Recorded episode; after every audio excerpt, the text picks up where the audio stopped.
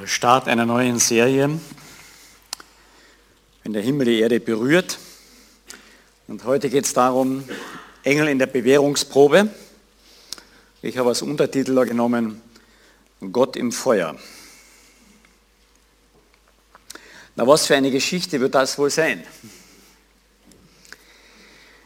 Das ist eine tolle Geschichte, wenn man mit Kindern zu tun hat.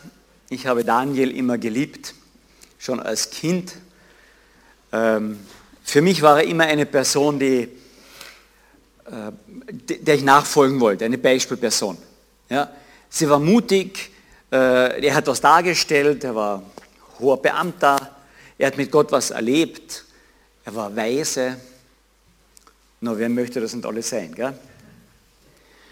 Und dann hatte er noch drei Freunde, den Sadrach, Mesach und Abednego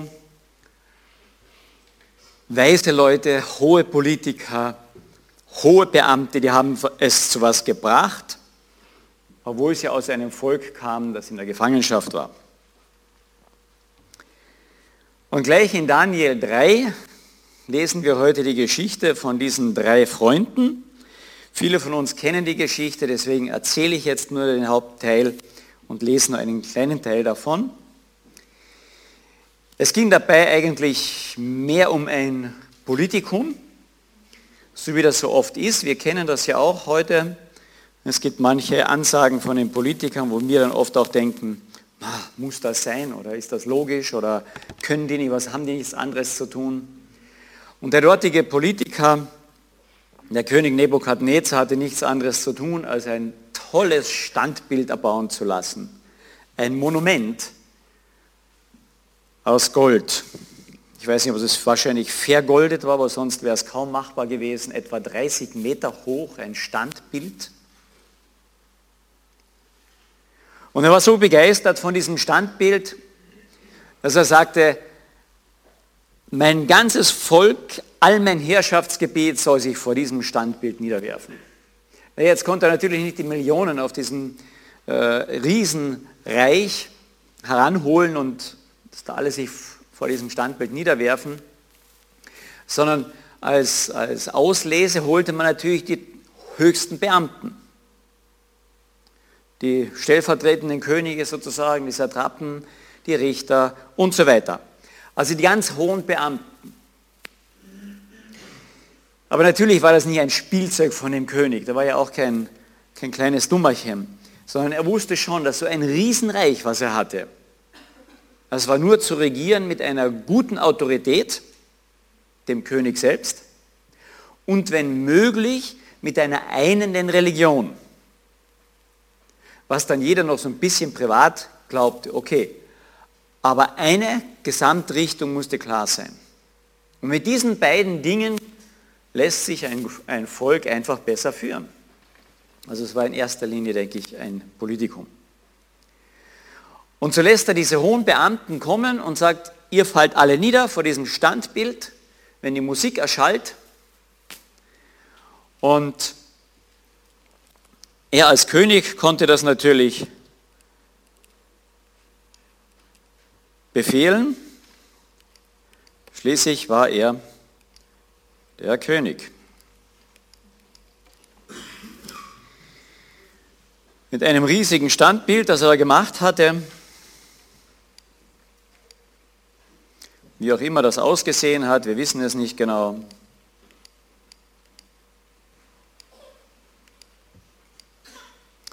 Irgendwie, wir wissen nur, dass es noch aus Gold war. Dann tun wir das noch ein bisschen hier vergolden. Ja. Und er muss toll angeschaut, anzuschauen gewesen sein. Man muss wirklich begeistert anscheinend von dem sich begeistern haben lassen können. Und dann holt er seine besten Leute und unter anderem war bei diesen besten Leuten diese drei Freunde des Daniel. Sadrach, Mesach, Abednego. Und die hatten jetzt ein Problem. Sie kam aus dem jüdischen Hintergrund. Sie betet den lebendigen Gott an. Das erste Gebot, das zweite Gebot schon. Du sollst keine anderen Götter haben, du sollst dich vor keinen anderen Göttern niederwerfen. Galt für sie. Aber der König war schließlich ein, ein sehr kluger König, nicht? Der hat auch gleich für die richtige Motivation gesorgt. Und deshalb ließ er dort auch gleich einen großen Ofen hinstellen, den er gut einheizte.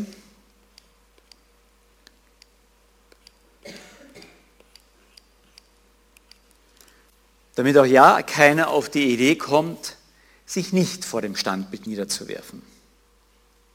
Ich kann immer Menschen motivieren durch Zuckerbrot und Peitsche. Gell? Entweder verführen, ah, wir machen das und du bekommst das und das ist ja, hm, und schon geht alles. Bei den Kindern macht man das stark so. Gell? Ne, beim Erwachsenen mit ein paar Zuckerland ist das schwierig. Ja, vielleicht mit dem Auto, mit dem Haus, mit ein paar Privilegien, da geht das schon leichter. Das ist heute mehr so die Methode, weil man diese Gewaltanwendung ist einfach verpönt. Das war damals nicht so. Damals wurde ein schöner großer Ofen eben geheizt oder eben nicht schön und sehr klar erklärt, wenn du dich nicht niederwirfst, geht es in den Ofen. Ist eine tolle Motivation.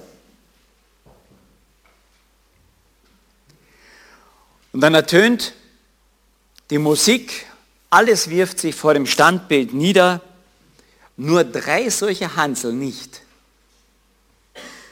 Fällt das auf? Ja, nein, bei so vielen. Nein, aber es gibt immer welche, wie heißt es, Schirngankalang, gell? Es gibt immer welche, die haben die Augen offen und die sagen Bescheid. Und so gab es hier auch welche, die Bescheid sagten.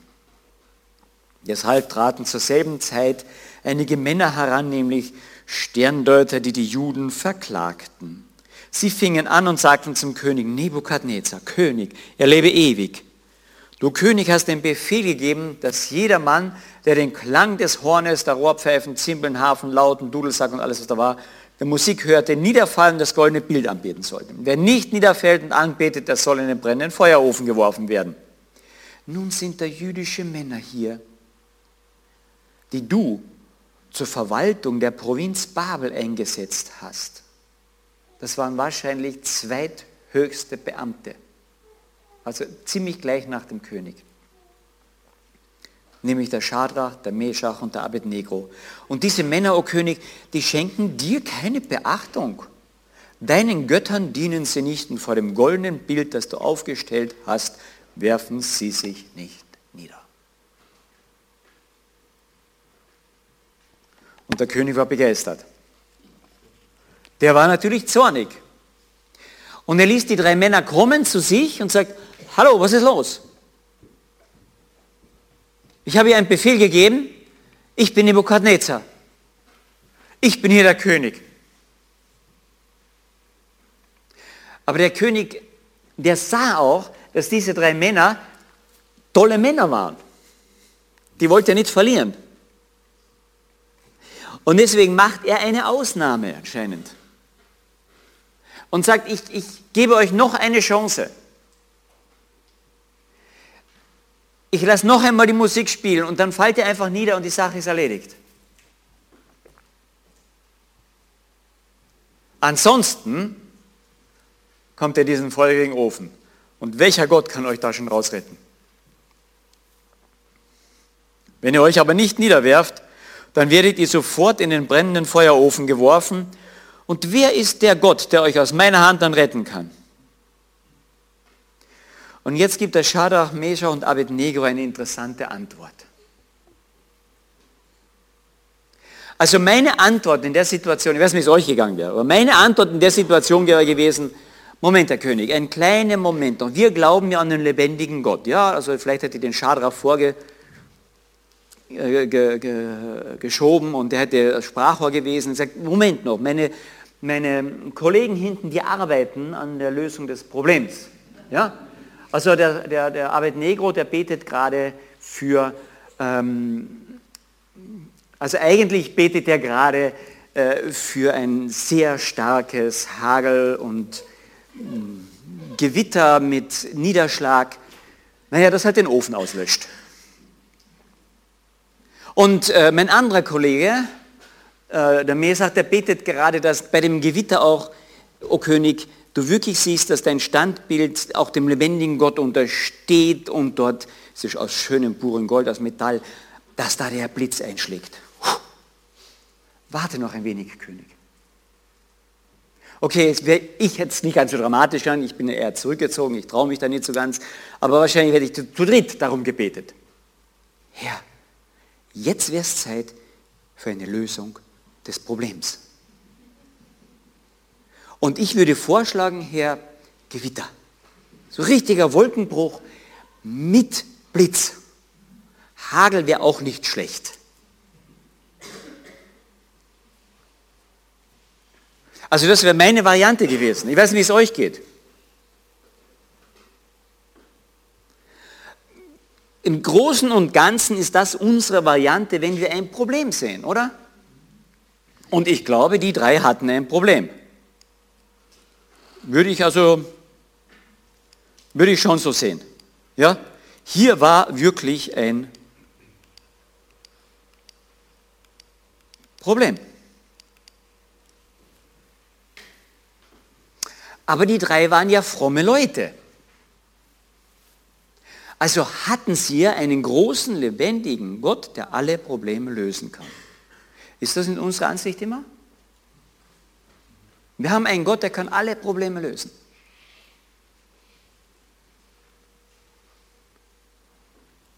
Und ich hätte mich sehr darauf konzentriert,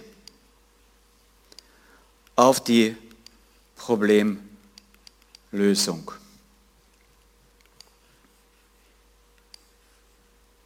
Ihr nicht? Also ich schon. Und denkt mal unser eigenes Leben, wie geht es uns oft? Ja, jetzt haben wir ein Problem. Herr, ich habe für die nächste Schularbeit nicht so viel lernen können, ich bin abgelenkt gewesen und heute haben wir die Schularbeit. Könntest du mir nicht einen Hustenanfall wenigstens schicken? Ja, zu Weihnachten bitte eine Krippe mit G geschrieben, ja? Damit ich heute, ah ja, morgen habe ich auch noch eine Prüfung, also heute und morgen, Herr, und dass meine Eltern da Verständnis haben, es geht nicht. Das wäre eine Problemlösung, oder? Ja? Herr, wenn du es dramatisch haben willst, dann lass mich stolpern auf dem Schulweg und mir zumindest das Bein, ja, wenn es notwendig ist, sogar brechen. Ja? Wir haben immer irgendeine Lösung parat für Gott. Jetzt haben wir es viele Flüchtlinge dort im Haus Wörthersee her. Und dann haben wir eine genaue Liste. Gell? Wir haben jetzt, jetzt hängt hinten eine Liste. Ja, das ist, sollen wir auch was tun dafür. Aber wenn dann wirklich Probleme kommen und dann kommt dort Streit und dann kommt vielleicht irgendeine Auseinandersetzung mit den Nachbarn und so weiter und dann hören wir mal unsere Gebete an. Was haben wir nicht alles für Vorschläge, wie Gott unser Problem zu lösen hat? Kennt ihr das?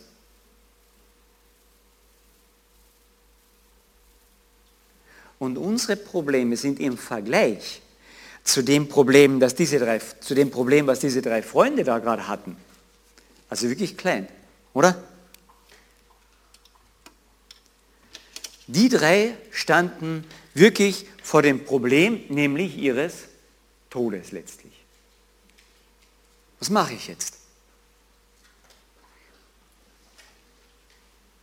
Persönlich hätte ich es wahrscheinlich diplomatisch gelöst. Ich hätte gesagt, Herr, du kennst mich. Du kennst mein Herz. Du schaust dir das Herz an und nicht das Äußere. Steht ja in der Bibel. Ich hätte wahrscheinlich zitiert vor Gott, die Bibel. Du schaust das Herz an. Herr, und ich beuge mich jetzt, du weißt, ich kann nicht anders jetzt, sonst komme ich in den feurigen Ofen. Also beuge ich mich äußerlich vor dem Götzen. Aber innerlich, Herr, du kennst mein Herz, ja? Innerlich beuge ich mich nur vor dir. Kennt ihr solche Sprüche und wir nehmen, wir nehmen Gottes Wort für sowas sogar her. Und wisst ihr warum? Weil wir etwas übersehen. Nämlich, dass ganz plötzlich die Lösung des Problems uns viel wichtiger ist als Gott. Also haben wir einen neuen Götzen. Wir beugen uns vor der Lösung des Problems. Das ist das Wichtigste. Ich kenne das aus meinem Leben. Ich sage nicht, dass wir nicht Probleme angehen dürfen, dass wir nicht darüber beten dürfen. Das dürfen wir alles. Aber wie schnell ist nicht unbedingt das Problem, aber die Lösung des Problems, das ist Gott. Das muss jetzt passieren. Die Problemlösung kann ganz rasch und ganz versteckt unser Götze werden. Und die Problemlösung wird viel wichtiger als der Problemlöser, nämlich Gott selbst.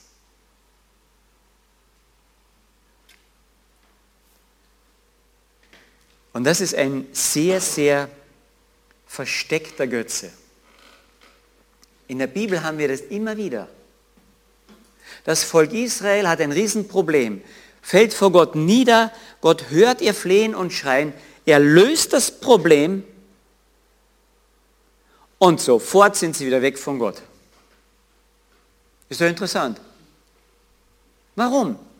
Weil die Problemlösung viel wichtiger war als Gott. Es ist eine sehr, sehr versteckte Geschichte, aber sie ist in dem Fall sehr offensichtlich. Und ich denke, wir sollten darüber immer wieder nachdenken, gerade wenn wir an Probleme kommen. Und dann hören wir doch bitte unsere eigenen Gebete an. Also wenn unsere Gebete sehr detailreich in die Problemlösung gehen, sind wir oft auf einem gefährlichen Weg. Herr, mein Nachbar ist nicht nett zu mir. Ich habe mir was überlegt, ich werde ihm einen Kuchen backen. Und ich werde hingehen und ich bitte dich jetzt, Herr, dass er, dass ich genau den Geschmack des Nachbarn erwische und dass er gar nicht anders kann, als er will den Kuchen haben und wir darüber ins Gespräch kommen und dann können wir über dich noch reden. Ich werde auch ein neues Testament, nein, ich werde ein Johannesevangelium mitbringen. Für den Nachbarn ist das wahrscheinlich besser. Und ich werde versuchen, ihm das auch, Herr, ich bitte dich um deinen Segen, dass du das wirklich leitest, dass das so passiert. Leicht übertrieben? Ein bisschen, ja. Aber denken wir nicht oft so detailliert, wie Gott was zu tun hat? Ja, das denke ich auch. Das wollte ich gerade sagen. Und diese drei Freunde, die wussten das. Die sagen nämlich Folgendes. Nachdem der König sagt, wer wird euch, welcher Gott wird euch von diesem Feuer retten? Schadrach, Meshach und Abednego antworteten und sagten zum König Nebukadnezar, Nebukadnezar, wir haben es gar nicht nötig, dir ein Wort darauf zu erwidern. Wie bitte? Der will sie gerade nicht nur räuchern, sondern wirklich vernichten. Er sagt, wir haben es nicht notwendig. Aber sie begründen es, damit der König weiß, warum. Wir haben es gar nicht notwendig eigentlich, ob uns Gott, dem wir dienen, uns retten kann, sowohl aus dem brennenden Feuerofen als auch aus deiner Hand, o König, und ob er das tun wird oder auch nicht. Aber es sei dir kund, König, dass wir deinen Göttern nicht dienen und uns vor dem goldenen Bild, das du aufgestellt hast, nicht niederwerfen. Fertig. Die ganze Predigt. Wisst ihr, wenn jemand zum Tode verurteilt ist, sagt man, hast du noch was zu sagen? Gell? Wow, also da hätte ich was zu sagen. Also meine Schlussworte werden stundenlang. Ja, ich möchte mein Leben verlängern. noch etwas, da fällt mir sicher viel ein. Und diesen dreien, dem fällt nicht mehr ein. Zehn Sekunden. Das ist alles, was sie ihm sagen. Aber Herr, ich, wenn ich eh schon sterbe, dann wenigstens noch anständig evangelisieren. Auch nicht. Herr König, du musst dich auch noch bekehren. Nix.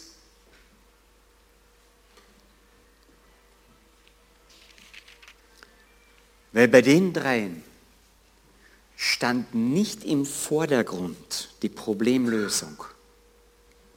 Für niemanden. Weder für sich noch für die anderen stand im Vordergrund die Problemlösung.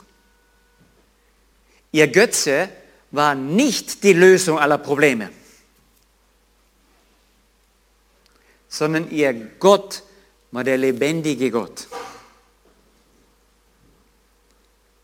Die sahen dort dieses Riesensternmal und die Götter, die sich dahinter verbergen sollten, was der König gesagt hat. Und die sagten deinen Göttern, nein danke. Diesen Bild, das ja gar kein Gott ist, nein danke. Weil unser Gott ist der lebendige Gott. Und so hat sich der Gott Israels immer vorgestellt. So haben die Propheten immer probiert, Gott vorzustellen. Der lebendige Gott. Der lebendige Gott. Der lebendige Gott. Und da können diese drei Freunde dort stehen und sagen, König, Feuer, Götze, was wollt ihr eigentlich? Und sie sahen etwas, was alle anderen nicht sahen. Nämlich, dass dieser lebendige Gott lebendig ist und da ist. Und sie hat sich dem anvertraut und es in seiner Hand. Sagt König, was immer du tust, wir sind in Gottes Hand. Und er sagt sein Ja dazu und nicht du, o König. Ob er das Feuer auslöscht jetzt durch einen Wolkenbruch, ob wir darin sterben, das ändert an meinem Gott überhaupt nichts, sagen die drei. Nichts. Aber das Interessante ist, ob drei Hanseln vor diesem goldenen Dings da niederfallen, das ändert für den König alles. Ist doch witzig, gell? So eine eigentlich Äußerlichkeit, die macht für den König einen Riesenunterschied. Aber die drei, die vor ihrem Tod stehen, macht das keinen Unterschied. Weil sie sahen das, was wir normalerweise eben nicht sehen. Sie wussten, hier haben wir einen Gott, der alles hält. Alles. Das Götzenbild würde zusammenfallen, wenn Gott sich zurückziehen würde. Das Feuer würde in sich zusammenfallen, wenn Gott sich zurückziehen würde. König, du würdest nicht weiterleben, wenn Gott sich zurückziehen würde der Stuhl, auf dem wir sitzen, würde zusammenfallen, wenn Gott sich aus dem zurückziehen würde. Er hält alles zusammen. Und die hatten diese Sicht, alles. Wir sind von Gott gehaltene, o König, was willst du denn?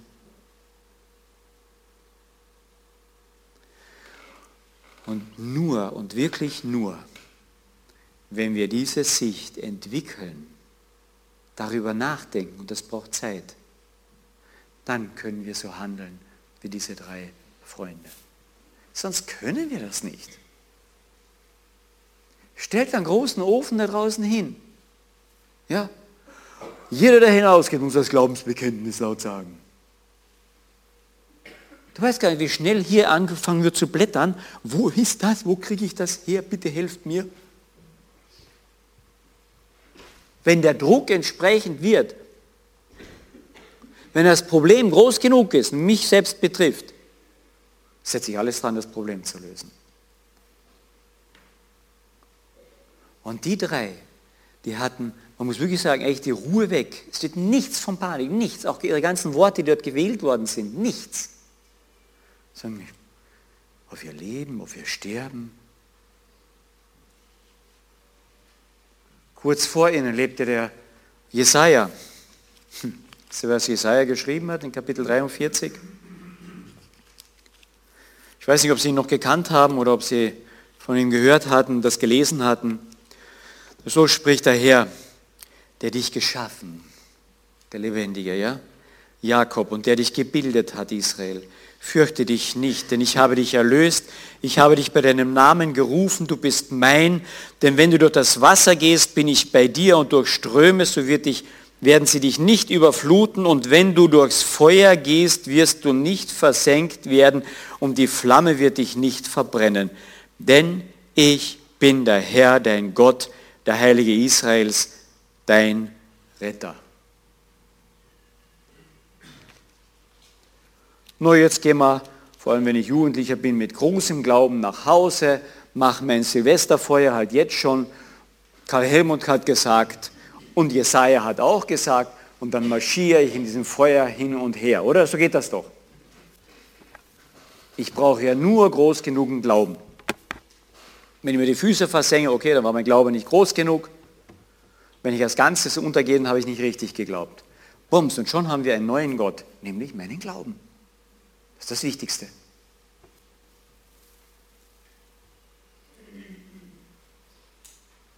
Ich weiß nicht, wie groß der Glaube dieser drei Freunde war. Ich weiß es nicht. Aber dann passiert etwas. Und das fasziniert mich. Das bisschen Glaube, was sie hatten, setzen sie ein.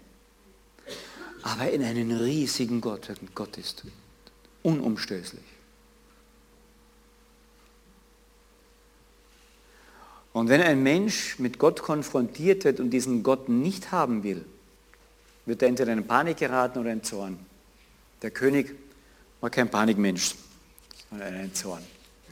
Der wurde so zornig, dass er sagt, der Ofen wird siebenmal mehr geheizt. Und diese drei Leute kriegen keine zweite Chance. Die werden sofort gefesselt. In ihrer Staatsrobenbekleidung, steht extra dort, in ihren Mänteln und Hosen und Hüten. Damit alle sehen, mir widerspricht man nicht. Ich bin Autorität. Und die drei lassen es gefallen, hatten nicht sehr viel Wahl wahrscheinlich. Aber kein Wort von Panik. Und dann werden sie hineingeworfen in diesen Ofen von den stärksten Leuten, die gerade dort waren, vom Heer. Und diese Leute fallen tot um, weil der Ofen so heiß war.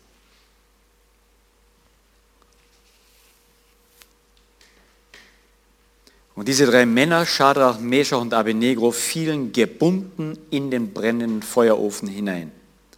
Aber der erschrak der König Nebukadnezar und erhob sich schnell.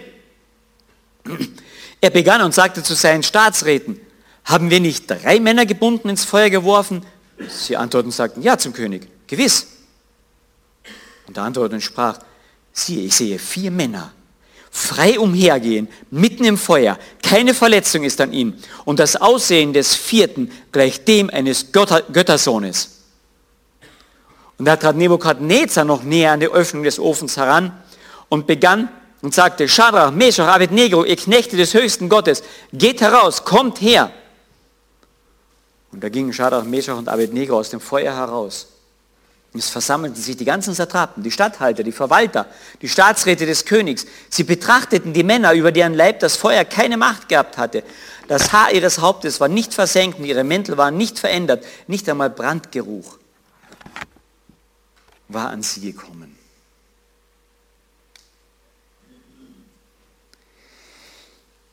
Als diese drei ihrem Gott sich anvertrauen, durchs Feuer hindurch, entweder dass Gott sie drin rettet oder durchs Feuer hindurch, dass sie dann bei ihm sind.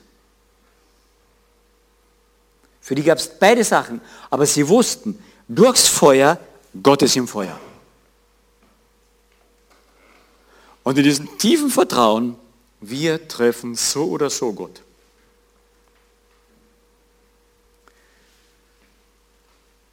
Trifft Gott eine Entscheidung.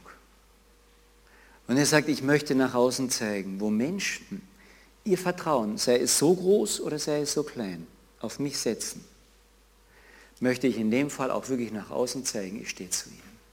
Und für einen kurzen Moment wird sichtbar die Gegenwart Gottes und der König sieht das. Wenn der Himmel die Erde berührt. Und da ist ein vierter Mann drin. Und sein Aussehen ist wie das Aussehen eines Göttersohnes eines Sohn Gottes. Hier haben wir schon das, das Wortbild hin auf Jesus Christus eigentlich schon. Auf die Gegenwart Gottes bei den Menschen. Wo war denn der vorher? Der war auch da. Für die drei ohne Problem. Aber für den Rest, na, den Gott von denen gibt es nicht. Welcher Gott soll euch aus dem feurigen Ofen retten? Und dann macht Gott einen kurzen Moment den Vorhang auf für Nebukadnezar und er sieht den vierten. Und er sieht, dass Gott die Erde berührt.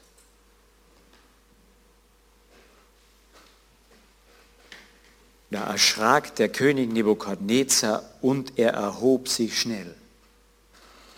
Wenn wir einen kleinen Blick hineinwerfen, in die Gegenwart Gottes, da können wir nicht sitzen bleiben.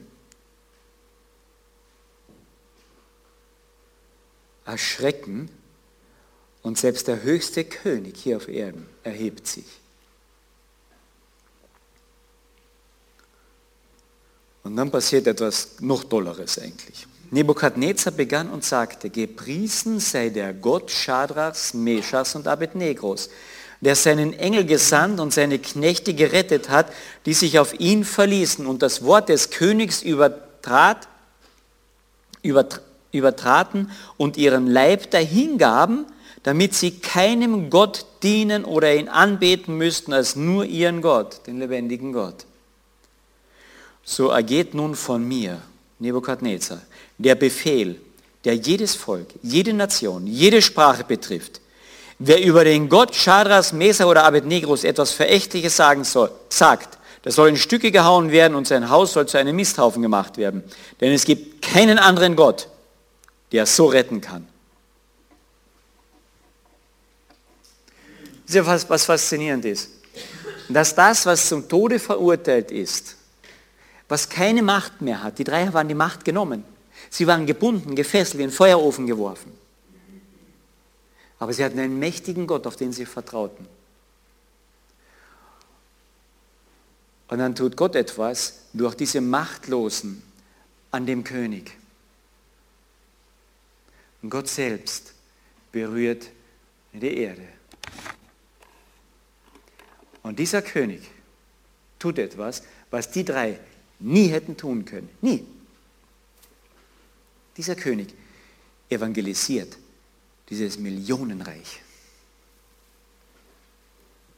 Er lässt über das ganze Reich verbreiten, dass man den Gott ehren soll.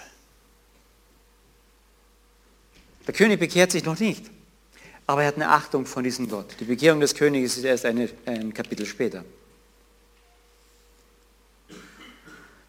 Dort, wo Menschen ihr Vertrauen, sei es klein oder groß, in diesen gewaltigen Gott setzen, der nämlich über all dem drüber ist. Ich zeige es mal so ganz hoch drüber. Und die drei, die haben gewusst, dass dieser Gott wirklich über allem ist, über dem Feuer, über dem König, über den Götzen, über sich selbst. Die hatten die Sicht,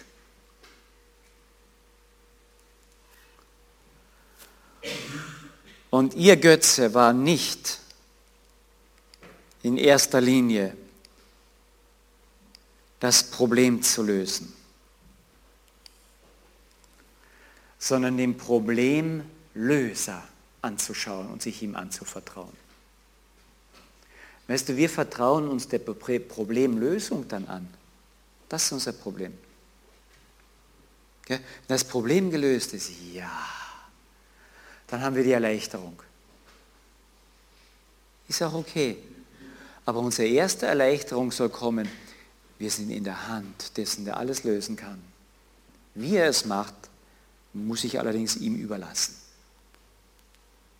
Das ist das Schwierige. Und dahinter steht eine Frage, die gebe ich euch immer wieder mit. Die stellt uns Gott unser Leben lang. Glaubst du an mich? vertraust du mir? Das war die einzige Frage, die diese drei beantworten mussten. Vertraut ihr mir? Und die haben mit vollem Herzen gesagt, ja, voll. Und damit war ihr Problem gelöst. Egal wie. Es waren Schwierigkeiten da und, und, und, und. Wir möchten das Problem ja immer aus der Welt schaffen. Gell? Und dann ist es gelöst. Und Gott sagt, kann ich machen, aber grundsätzlich bin ich auch in jedem Problem. Jesaja 43, was wir gesehen haben, wenn ihr durchs Wasser geht, nicht falls Wasser kommt, dann werde ich die Ströme zurückhalten. Nein, nein. Wenn ihr durchs Wasser geht, wenn ihr durchs Feuer geht, das heißt, die Probleme werden nicht alle weggehalten. Durch viele Probleme muss ich mitten durchgehen und werde in der Mitte des Problems erleben, wie Gott da ist. Geht doch mal in euer eigenes Leben zurück. Wo habt ihr Gott oft ganz massiv erlebt? War es nicht mitten in einem Problem? Und da hat er euch verändert? wenn ihr es noch nicht erlebt habt, keine Angst, kommt noch. Ja? Der Kochtopf wird schon gerührt. Da kommen alle hinein. Durchs Feuer. Aber wo berührt Gott die Erde? Im Problem. Ich möchte zum Abschluss ein Beispiel dazu noch sagen. Aus der jüngeren Geschichte, wo ganz was Ähnliches passiert ist. Vor ein paar hundert, 200, 300 Jahren holen sich die Amerikaner ihre Arbeitskräfte aus Afrika. Ja? Die Sklaven. Zu Tausenden, zu Millionen werden die Sklaven nach Amerika geschafft, in die Sklaverei, in die Leibeigenschaft, Leibeigentum. Und diese christlichen Amerikaner holen sich die Sklaven herein und am Sonntag gehen die Sklaven mit den Herren zum Gottesdienst. Und eigene Bereiche in den Kirchen zum Teil gehabt, teilweise. Aber die hören über ihre Sklavenhalter und kriegen die Bibel, das dürfen sie sogar lernen. Und diese Sklaven werden Christen. Über Christen, die sich alles andere als christlich verhalten. Und diese Sklaven hatten null Perspektive. Ihre Kinder werden der Sklaverei geboren. Damit sind sie automatisch Herren ihrer Herren, wieder Sklaven. Wenn es irgendwo eine Generation gewesen, äh, gegeben hat, die wirklich sagen konnte, no future, dann die Sklaven. Absolut, no future. Aber diese Sklaven werden Christen. Und plötzlich geht diesen Sklaven der Horizont auf. Yay, diese 50, 60, 70 Jahre hier, das ist nur ein Bruchteil. Wir werden ja in der Herrlichkeit bei diesem Gott einmal sein. Und dann fangen sie an, Lieder zu dichten und zu singen und zu schreiben. Die Spirituals. Tolle Lieder mit dieser Sicht, wir haben einen Gott, auf den wir zugehen. Und wir freuen uns auf die Gemeinschaft mit diesem Gott.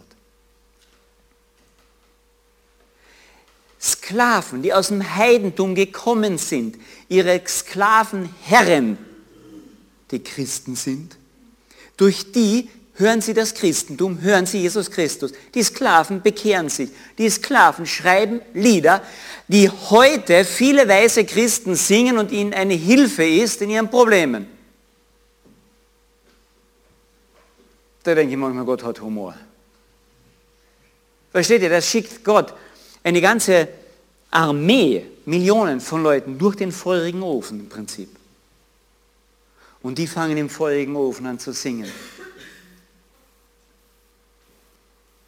Und die Enkel und Urenkel der Menschen, die sie in den feurigen Ofen gebracht haben, singen heute deren Lieder.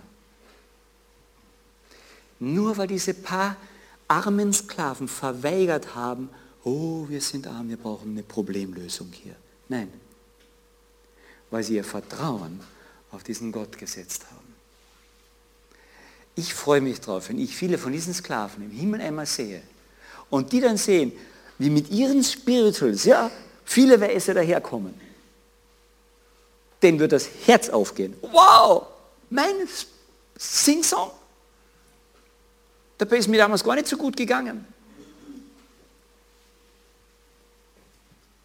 Wie viele Babylonier, Chaldäer und, und, und, die damals gewohnt haben, werden wir vielleicht im Himmel sehen, weil drei Männer gesagt haben, ich vertraue meinem Gott. Und dann gemerkt haben, wie dieser Gott die Erde berührt. Wie dieser Gott plötzlich kurz sichtbar die Erde berührt. Manchmal erst drei, vier Generationen danach, wenn dann plötzlich die Weisen die Spiritual singen. Man dann sehen kann, wie Gott diese Sklaven berührt hat und durch die Sklaven die Erde berührt hat. Engel Gottes sind uns viel näher, als wir denken. Die Frage bleibt, glaubst du das? Glaubst du das wirklich? Glauben wir das? Da müssen wir uns daran erinnern, gegenseitig. Ich vergesse das so schnell. Wie viel vom gestrigen Tag habe ich in diesem Vertrauen gelebt? Fünf Prozent? Zehn?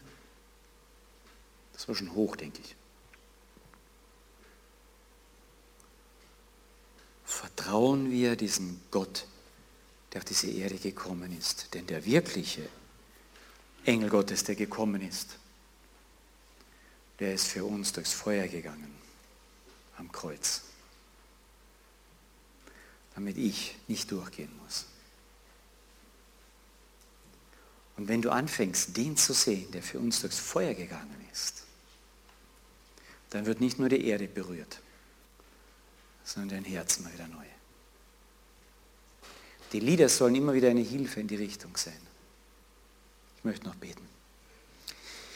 Herr Jesus Christus, ich danke dir, dass du diese drei Männer das Herz aufgemacht hast, dass sie dich gesehen haben.